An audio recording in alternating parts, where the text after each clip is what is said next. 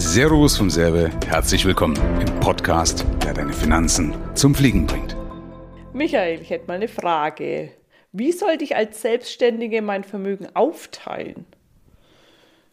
Also, äh, du meinst jetzt, wie man es differenziert, also damit das Risiko rausgenommen wird, oder was meinst du damit?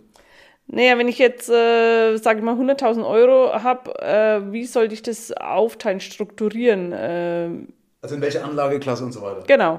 Okay, also kann man auch nicht pauschal sagen. Also grundsätzlich ist, ich teile das Vermögen erst richtig auf, wenn ich vorher genug Cash habe. Ja? Also zuerst ist wichtig, dass ich meine Liquidität bediene, weil die bringt mir Ruhe rein.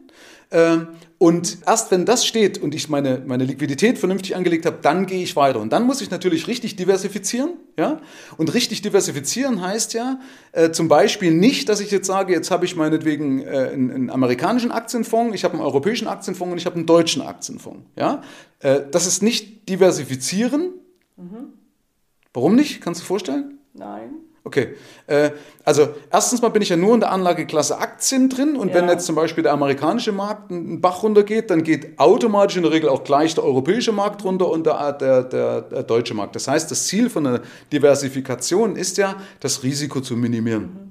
Also brauche ich Anlageklassen, die nicht korrelieren, damit ich jetzt hier nicht zu kompliziert werde. Also damit im Idealfall, wenn die einen fallen, die anderen steigen. Okay.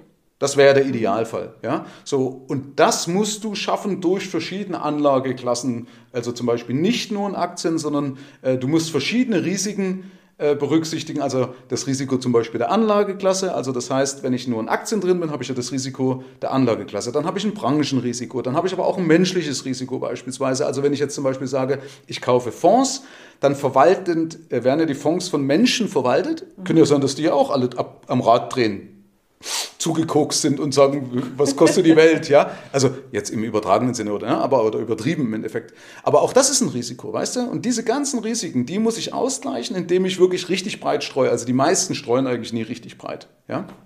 Aber ich sollte mich erstmal auf meine Liquidität konzentrieren und aufbauen. Genau, weil, und das ist auch ein ganz wichtiger Punkt, das Geld nicht im Endeffekt mit deinem Vermögen verdient ist, das muss nebenbei abfallen, sondern das Geld ist verdient mit deiner Arbeit. Also der Geschäftssinn, also für uns als Unternehmer, als Selbstständige und, oder Solopreneure oder wie auch immer, ist die Besonderheit, dass unser Geschäftssinn, das ist ja die beste Geldanlage. Mhm. Ja? Für alles andere, das kostet ja nur Energie. Ja, wenn ich jetzt irgendwo was, was äh, Geld anlegen muss, dann muss ich mich ja reinarbeiten, weißt du? Und das muss im Endeffekt nebenbei laufen, natürlich trotzdem mit der richtigen Diversifikation, das kriegt man aber ja hin. Super, vielen Dank. Das reicht? Okay.